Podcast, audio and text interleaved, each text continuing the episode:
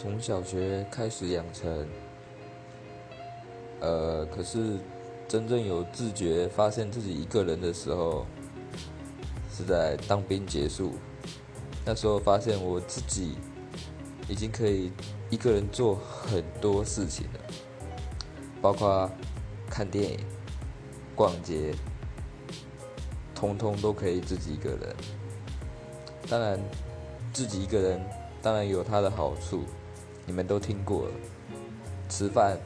逛街、看电影，自己想什么时候去看，什么时候去做，都很 OK，很随性。但是，不可否认的，两个人甚至多人，当然是更好的，因为彼此有可以分享，可以互动，这还是会很希望